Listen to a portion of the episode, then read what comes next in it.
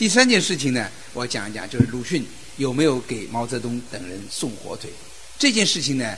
呃，如果大家留意的话，最近啊有一些报道，大家不知道有人看见没有？没有人看见啊！我告诉大家，就是前两天上海的文汇读书周报上有整版的啊介绍这件，实际上那个文章也是我写的。哈哈，这件事情呢，为什么这么说呢？就是大家最近呢是也也在就是这个看到冯雪峰啊这个人，大家知道不知道？冯雪峰他的全集出版了。这个人呢，他是早年一九二二年前后是湖畔诗社的诗人，他的诗现在大家的评价越来越高。这个人是将来评价还会再高。那么他后来是这个中国共产党跟鲁迅的之间的联系人，而且他也是参加了长征。到了一九三六年，当时上海那边已经地下党已经不存在了，而中共中央就派他到上海去建立地下党，是这么一个重要的人物。解放以后是人民文学出版社第一任的社长和总编辑。啊，是是有很多其他的身份，是这么一个重要的人物。那么最近他的全集出版，在里面就披露了一些非常重要的史料，啊，包括他一九三六年受中央的指派作为特派员到上海以后，他给中央写的几个报告，那个非常重要。这些报告啊还没有解密，还没有解密。这个报告哪里来的呢？是中央档案馆有人写文章。披露出来，但是呢，这不是全部。现在冯雪峰全集里面收进去了这几几重要的内容，里面就是谈到这个，所以我觉得这件事情现在可以说是弄清楚了。以前徐广平说啊，这个鲁迅曾经托人带了两只火腿到延安去送给毛主席和党中央各位领导同志，火腿是带走了，但是听说到了西安再也不能通过，切开来吃，里面还有书信。一九六一年呢。写这个啊，但是呢，这个事情到底有没有？冯雪峰啊，在一九六八年，他在哪里说啊？是这个人家来外调，说徐广平说这个事情，你到底有没有？文化大革命那个时候啊，他这个时候被打倒了，外带材料、外调的材料，他要如实交代，哈哈，他就来写这个事情，他就说了。这个事情是真的。他说，一九三六年十月初或者九月底，我曾由交通送一只新金华火腿，啊，还有三罐或五罐白细胞香烟，这是他送的。然后一二十条围巾，我为中央领导同志买到西安转延安，啊，我记得以后刘鼎对我说过，鲁迅送的火腿和其他东西都已经送到了中央，但是呢，这个火腿呢是和纸烟呢没有送到。啊，只有围巾送到了。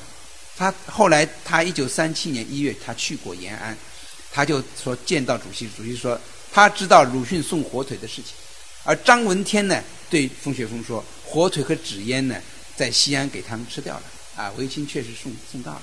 这个是冯雪峰的回忆，在一九六八年的回忆这样说。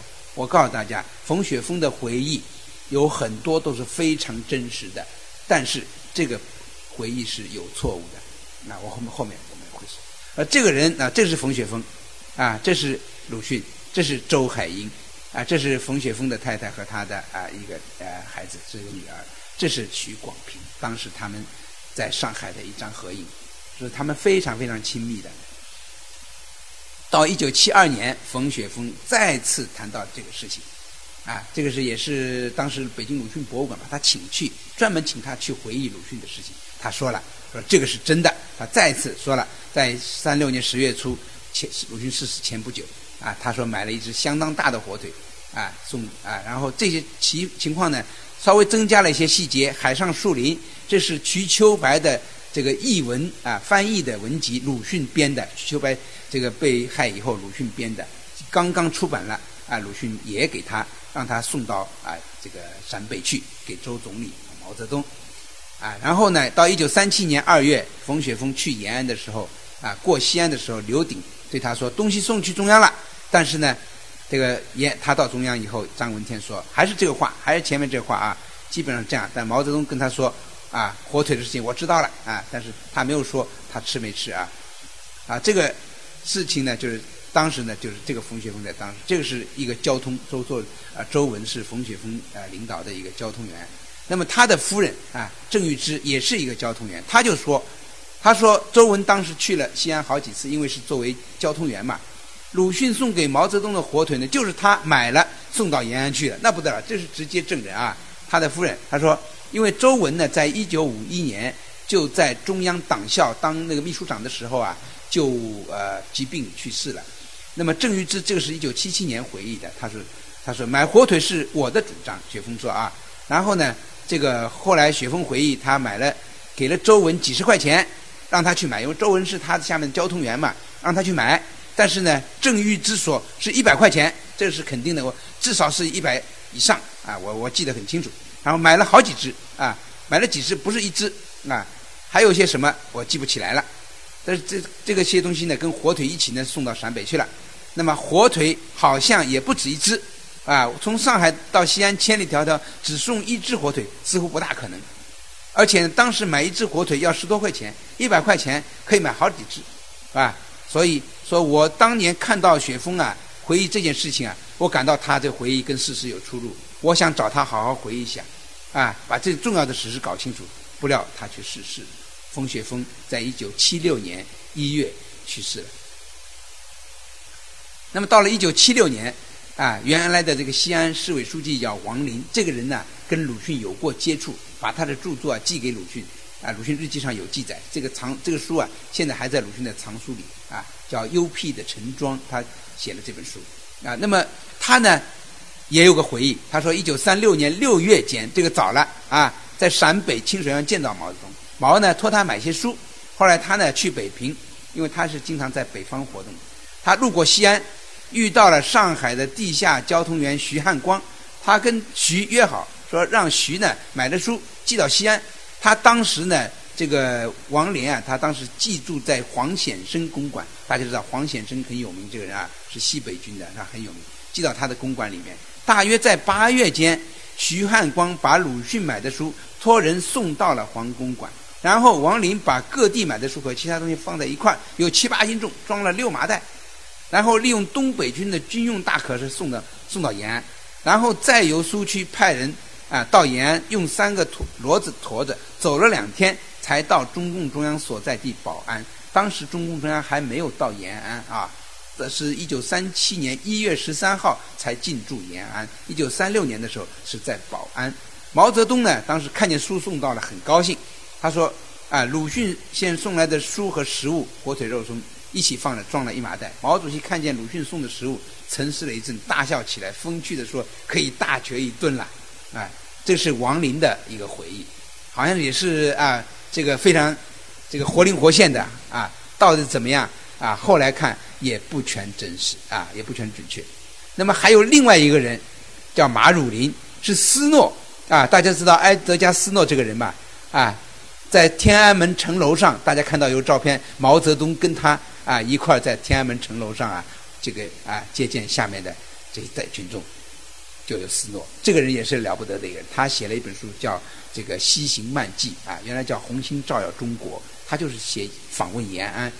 他当时去访问延安呢，他有个翻译叫马汝林，他说他跟斯诺一起在西安叫西京招待所，这是八路军办事处的一个招待所，等候进入陕北。这个期间。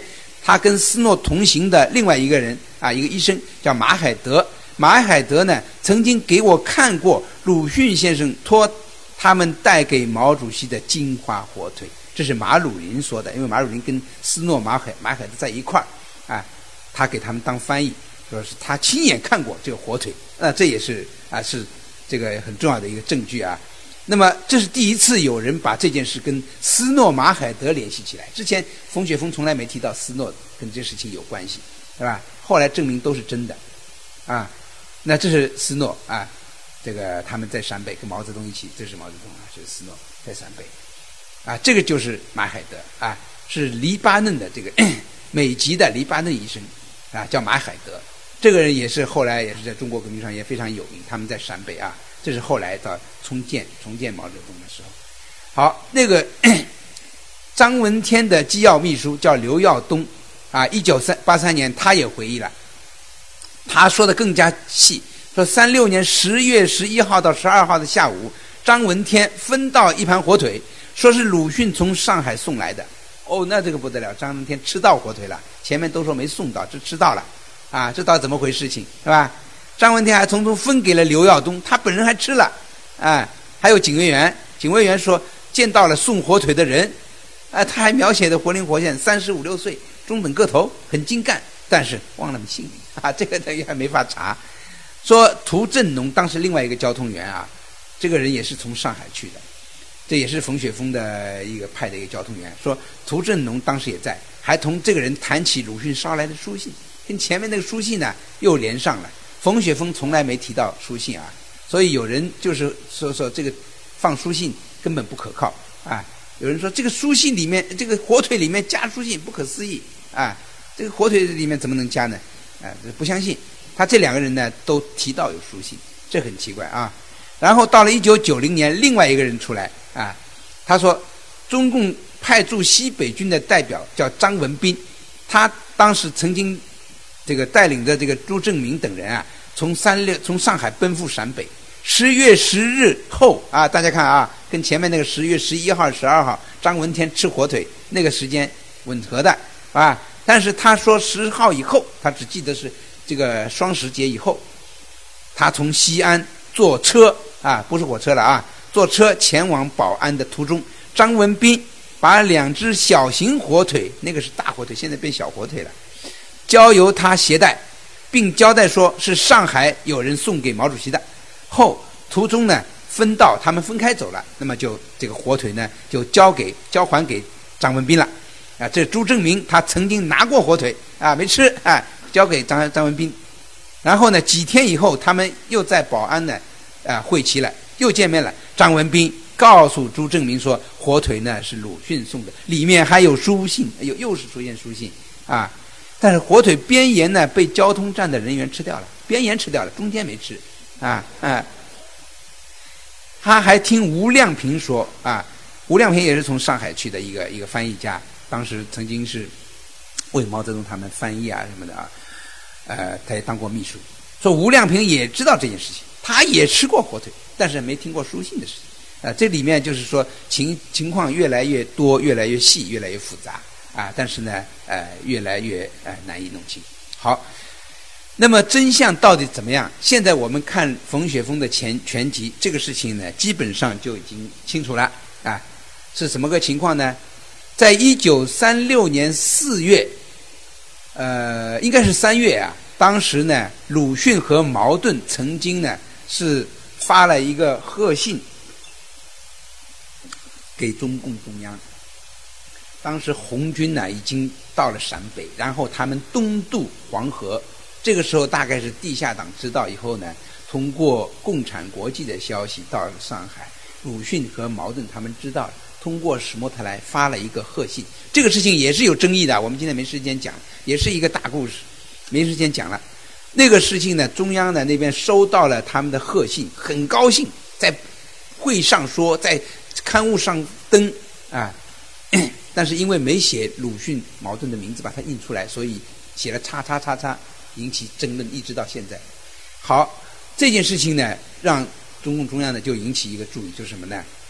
上海这边地下党组织已经不存在了，急需要重建，所以他们就派了鲁迅弟子冯雪峰到上海去重建。因为冯雪峰啊，在一九三三年以前，他就是上海。左联的党团书记，后来是文委中央文委的党团书记，后来是中共江苏省委是领导文委的啊，江苏省委的宣传部长。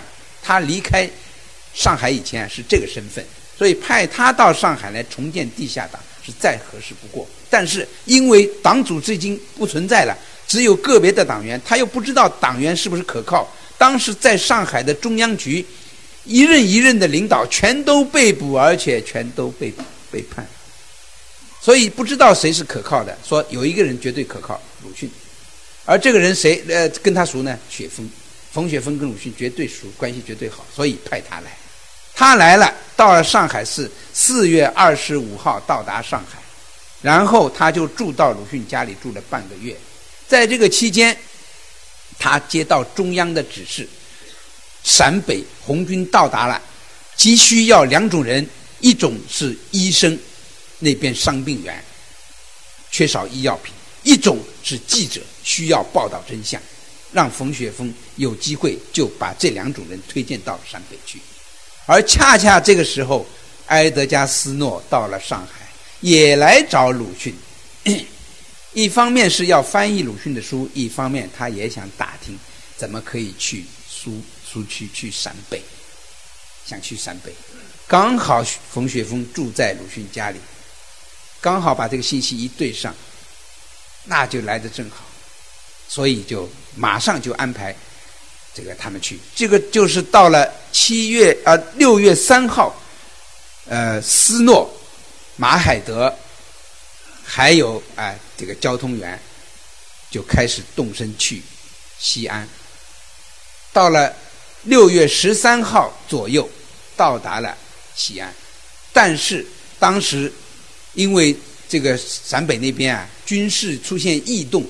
所以呢，没有办法进入陕北，就在西安耽搁，一直到七月初，才有机会进入陕北。所以呢，他们就进，但是呢，确实那个时候进入陕北的时候呢，火腿是没有送到，因为待的时间长，而且那段时间刚好又是西安那边是这个阴雨季节，所以呢，就啊，火腿呢确实没有带到，啊，这个这个。就就这么个情况，然后呢，我们现在看到这个一九三六年七月六号，周恩来和冯雪峰，啊，不是冯雪峰和张闻天两个人写信给冯雪峰，这封信现在在啊，你你老师送的东西，虽然因为交通的关系尚未收到，这是七月六号，斯诺还没有到，但我们大家都很感激，他已经知道他们送东西来了。说你的老师是指鲁迅，这里面没有说，因为信里面后面还说了，啊，就是说啊，你的老师呢，我们对他们的抗日的这个啊这个态度坚决，我们是非常的啊敬佩，请你呢向他转达我们的敬意，而且也劝他不要因为一些人的议论而发生很大的气啊。那个信里面都说，我这里面这个没有这张图片啊。然后呢？在一九五呃三六年五月二十八号，你看冯雪峰就写给了中央的报告，这个在冯雪峰全集里面这次收进去了，这个就是确实把这件事情落下来啊，就是说这里面冯雪峰的报告里面这么说啊，此外有金华火腿八只，不是一只，这是冯雪峰一九三六年五月二十八日的报告啊，现在在啊中央档案馆藏的，这个原文呢，啊。送鲁迅送给毛主席洛甫，就是张闻天啊，恩来助人的。买的时候我请他多买了几只，因此除了你们二人之外，这个二人呢，应该就是洛甫和恩来。因为什么呢？这个派他来啊，就是张闻天和周恩来找他谈话，然后写给他信，署名啊，也是洛。恩就是洛，就是洛阳啊，就是这个什么洛甫，就是张闻天，恩就是周恩来，始终是他们两个人同时跟他联络，同时给他写信。所以说，你们二人就是指的洛甫和恩来。然后，请分一点给王主任，王主任谁呢？王稼祥啊，他是当时是八路军政治部主任。然后罗麦啊，大家知道都是中共中央的一些领导人啊，张浩等人。这是冯雪峰当年这报告的原文呐。啊，冯雪峰后来的回忆也错了，不是一只啊，是八只啊。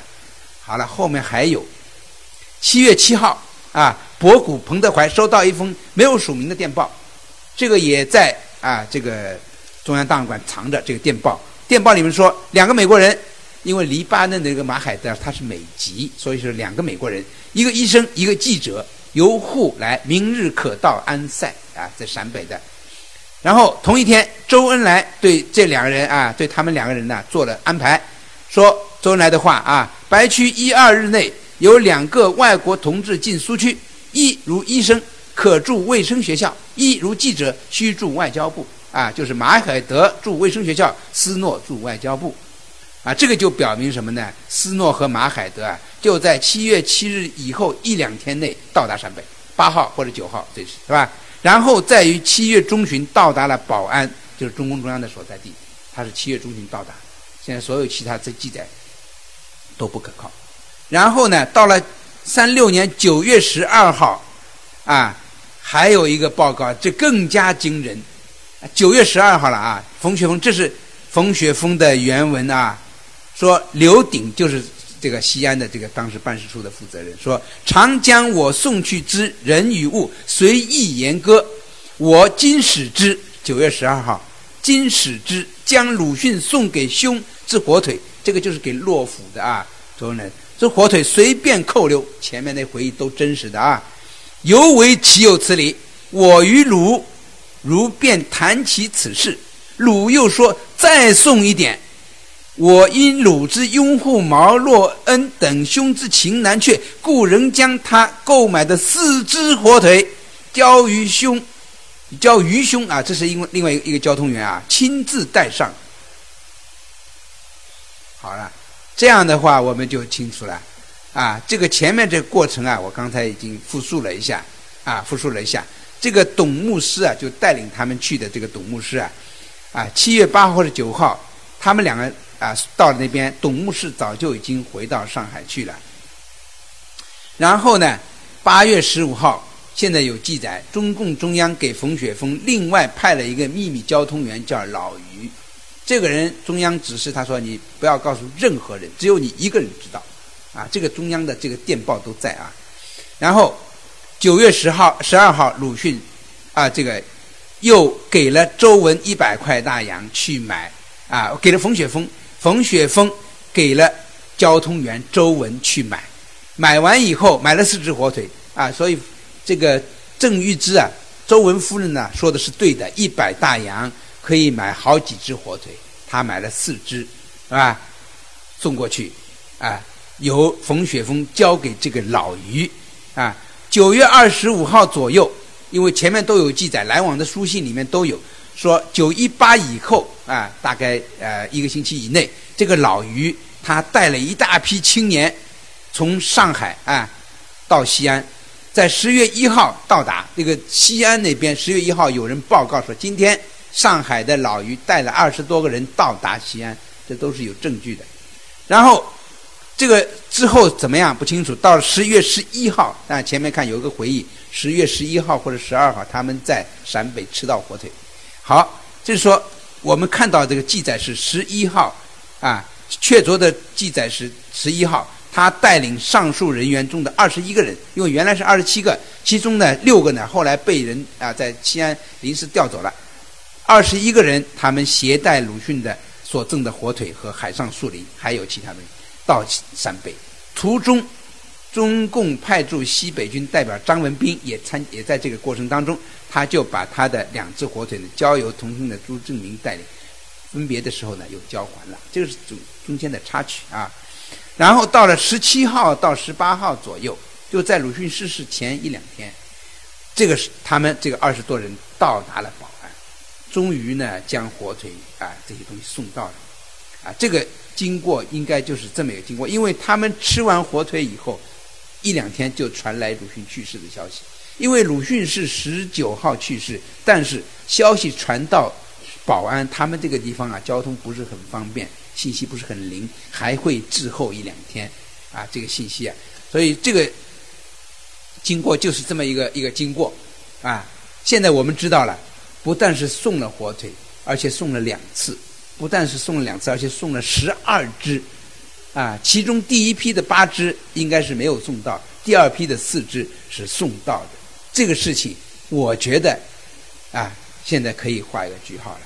我一般对这些疑案呢，我是不画句号的。我觉得不要我们就来下断论，一定怎么样，非得如此，啊。我觉得我们还可以让后人来讨论，但这两件事情，由于冯雪峰给中央的报告这个原文的披露，就让这件事情就确凿的、无疑的定下案来。当然还有一些细节没有搞清楚，比如说究竟有没有书信，是吧？说法还是不同的。有人说是有几个人都说有书信，但是也有些人不怀疑。而且冯雪峰当事人没有说过有书信。其他的，这个周恩来、张闻天、毛泽东，没有一个人提到有书信的。而中间人物啊，有几个人提到书信？那我怀疑这跟许广平的说法可能有关系，因为他们看了这个受这个影响，觉得这个他说有，应该可能就是有，是吧？我们现在发现很多老人的回忆啊，年代隔得越久啊，他的失真度啊就越大越高，啊，有的时候会把一种想象，就这个让自己啊先感动起来，然后呢就觉得这是确凿无疑的。人的记忆啊，人的思维啊是有这么一个特点的。首先自己相信了以后啊，就会说的斩钉截铁，最后被证明根本就不那么回事情。但是这个你不能怪他，他主观上还是想要真实。还还是把一些事情啊说清楚，是有这样的善意，并非就是故意啊，像那个胡菊人那种故意的乱说，这种不是太多。但是呢，我们现在后人对前人的回忆呢，是要有一个科学的一个态度，客观的、冷静的来分析啊，来适当的来取舍。我们只有有证据的，我们才采纳；没有证据的，我们姑且搁置。就像这里面一样的，送了火腿十二只两次，确凿无疑了，可以定案。但是有没有书信？中间怎么个情况，我们还可以再讨论，啊，我今天就说这些，好吧？因为时间有限，非常匆忙，不好意思，非常简略。